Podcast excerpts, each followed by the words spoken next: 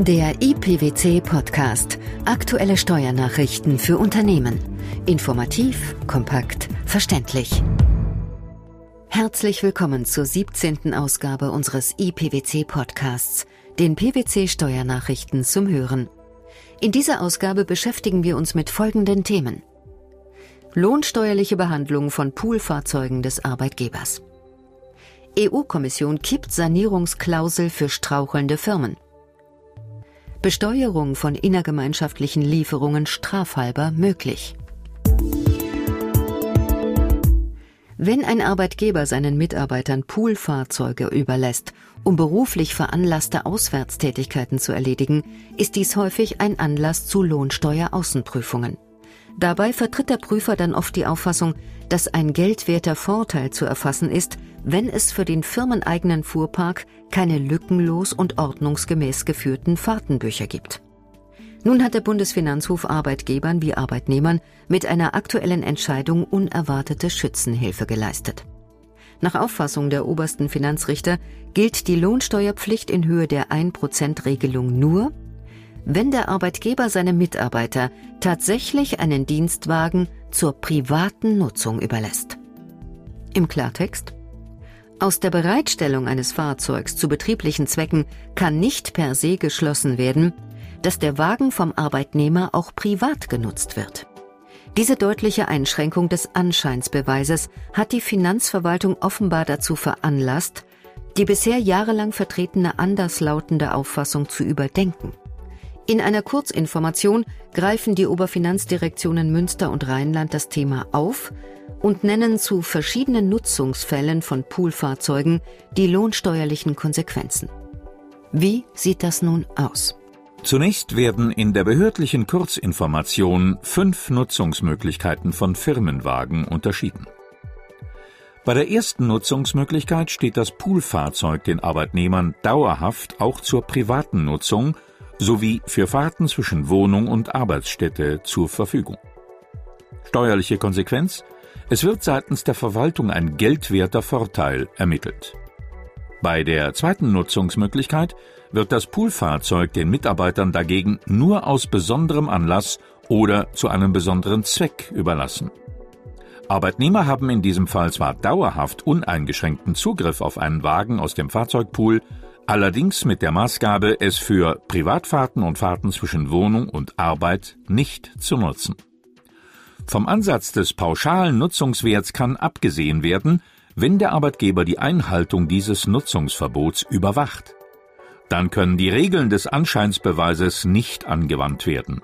Es ist jedoch im Einzelnen festzustellen, ob ein Arbeitnehmer das Firmenfahrzeug für private Zwecke genutzt hat. Die Feststellungslast trifft dabei die Finanzverwaltung.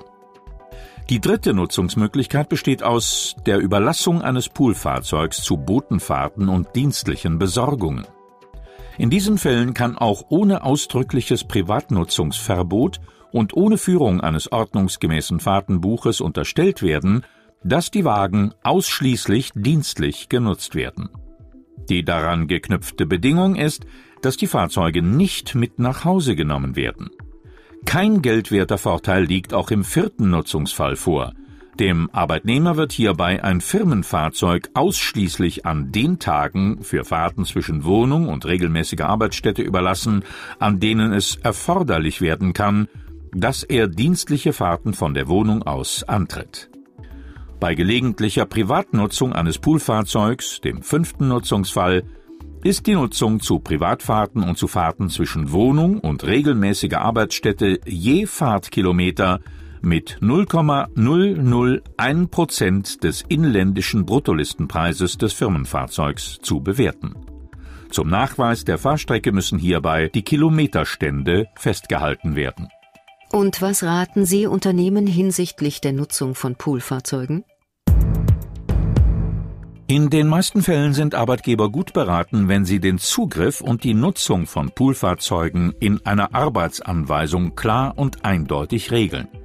Denn nur so kann die Beweislast, dass möglicherweise lohnsteuerpflichtige Fahrten hätten versteuert werden müssen, auf den prüfenden Finanzbeamten umgekehrt werden. Dann kann man auch auf das Führen von Fahrtenbüchern, was in der täglichen Praxis in manchen Fällen ja kaum umzusetzen ist, verzichten.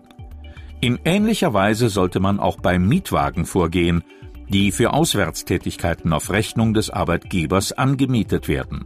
Hier ist es sinnvoll, eine Regelung in der Reisekostenrichtlinie zu verankern, nach der lediglich die dienstliche Nutzung des Mietwagens gestattet ist. Auf Druck aus Brüssel darf Deutschland Unternehmen bei der Firmensanierung nicht länger Steuervergünstigungen einräumen. Die EU-Kommission hat das Prüfungsverfahren zur sogenannten Sanierungsklausel abgeschlossen und entschieden, dass Deutschland die Regelung ändern und von Investoren Geld zurückfordern muss. Das bedeutet, künftig darf der deutsche Fiskus bei Firmenkäufen nicht mehr unbegrenzt Verluste steuermindernd anrechnen. Damit kippten die EU-Experten ein wesentliches Element der deutschen Unternehmensbesteuerung, das in der Finanzkrise eingeführt wurde. Ganz genau. Denn die Sanierungsklausel ist ein Eckpfeiler des Gesetzes, mit dem die Bundesregierung das Wachstum ankurbeln will. Die angegriffene steuerliche Sonderregelung begünstigt genau genommen den Kauf angeschlagener Unternehmen, wenn sich der Erwerber zu konkreten Sanierungsmaßnahmen verpflichtet. Die Unternehmen dürfen dann, anders als sonst bei Anteilskäufen, ihre steuerlichen Verlustvorträge behalten und können so ihre Steuern auf künftige Gewinne reduzieren. Die Vorschrift besteht in ihrer jetzigen Form seit 2008. Doch nun hat die EU-Kommission das Sanierungsprivileg gestoppt. Sie stufte die Regelung als unzulässige staatliche Beihilfe ein. Begründung der Brüsseler Institution die Sanierungsklausel verschafft nur angeschlagenen Unternehmen und möglicherweise ihren Käufern einen klaren finanziellen Vorteil. Andere Unternehmen haben dagegen keine Möglichkeit der Verlustverrechnung, sobald ein maßgeblicher Wechsel in der Eigentümerstruktur vollzogen wird.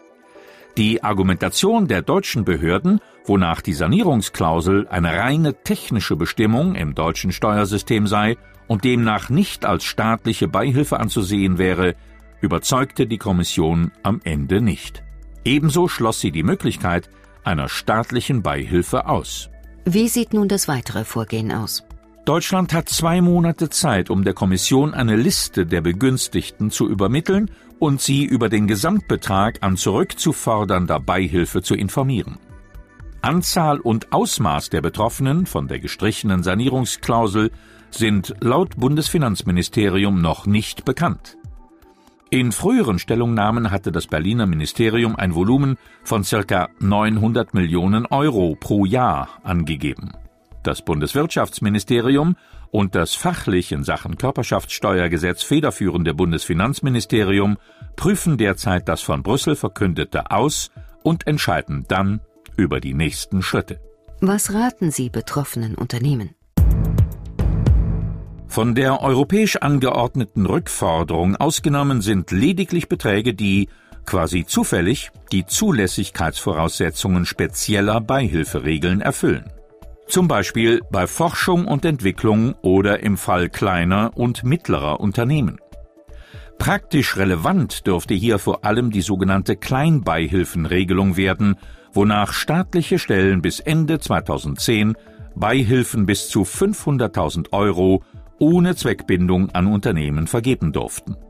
Betroffene Unternehmen sollten deshalb umgehend prüfen, ob eine der speziellen Beihilferegelungen auf sie zutrifft und mit dem steuerlichen Berater Kontakt aufnehmen. Die Steuerbefreiung von innergemeinschaftlichen Lieferungen ist immer öfter Gegenstand von Umsatzsteuer-Sonderprüfungen, wobei die Finanzverwaltung eine zunehmend ergebnisorientierte Auffassung vertritt. Unterstützung bekommen die Prüfer jetzt vom Europäischen Gerichtshof in Luxemburg. So wurde Umsatzsteuer bisher eigentlich nicht als Sanktion erhoben. In Fällen von Steuerhinterziehung kann jedoch die Umsatzsteuer bei innergemeinschaftlichen Lieferungen trotz Vorliegen der objektiven Voraussetzungen für die Steuerbefreiung künftig auch strafhalber erhoben werden. Dies entschied nun der Europäische Gerichtshof. Ein Urteil mit Folgen, auch für unbescholtene Steuerpflichtige. Ja, leider ist davon auszugehen. Nach ständiger Rechtsprechung war die Steuerbefreiung von innergemeinschaftlichen Lieferungen bei Vorliegen der objektiven Voraussetzungen unabhängig vom Vorliegen formeller Nachweise zu gewähren. Nun hat der Europäische Gerichtshof mit einer ergebnisorientierten Argumentation zum Schutz fiskalischer Interessen entschieden, Umsatzsteuer könne auch strafhalber erhoben werden. Gegenstand des Urteils war eine Vorlage des Bundesgerichtshofs im Rahmen eines Strafverfahrens gegen einen Autohändler. Dem Autohändler wurde vorgeworfen, via Scheinrechnungen Umsatzsteuer für innergemeinschaftliche Lieferungen hinterzogen zu haben. Die Luxemburger Richter folgten in ihrer Entscheidung der Argumentation des Bundesgerichtshofs. Die Vorlage von Scheinrechnungen oder die Übermittlung unrichtiger Angaben sowie sonstige Manipulationen könnten die Erhebung der Steuer verhindern und das Funktionieren des gemeinsamen Mehrwertsteuersystems in Frage stellen. Demzufolge verwehre das Unionsrecht den Mitgliedstaaten nicht, die Ausstellung unrichtiger Rechnungen als Steuerhinterziehung anzusehen und in einem solchen Fall die Befreiung zu verweigern. Eine nachvollziehbare Argumentation, oder? Sicher. Allerdings hat sich in der Praxis gezeigt, ist der ehrliche Steuerpflichtige einem betrügerischen Abnehmer aufgesessen, hat er es schwer, bei den Finanzbehörden Gutglaubenschutz durchzusetzen. Das Urteil darf also nicht so verstanden werden, dass die Steuerbefreiung bereits wegen eines Steuerbetrugs des Abnehmers zu versagen ist. Auch die bloße Behauptung der Finanzbehörden, der Steuerpflichtige habe vom Steuerbetrug seines Abnehmers gewusst oder hätte wissen müssen, kann für sich allein keine Rechtfertigung dafür sein, die Steuervorteile zu versagen. Die verschiedenen Nutzungsfälle von Poolfahrzeugen und die daraus resultierenden lohnsteuerlichen Konsequenzen. Das europäische Aus der deutschen Sanierungsklausel und die Folgen für betroffene Unternehmen. Sowie die Umstände, unter denen künftig bei innergemeinschaftlichen Lieferungen eine Besteuerung strafhalber möglich ist. Das waren die Themen der 17. Ausgabe des IPWC Podcasts, den PWC Steuernachrichten zum Hören. Wir freuen uns, dass Sie dabei waren und hoffen, dass Sie auch das nächste Mal wieder in den IPWC Podcast reinhören. Steuerliche Beiträge zum Nachlesen finden Sie in der Zwischenzeit wie immer unter pwc.de.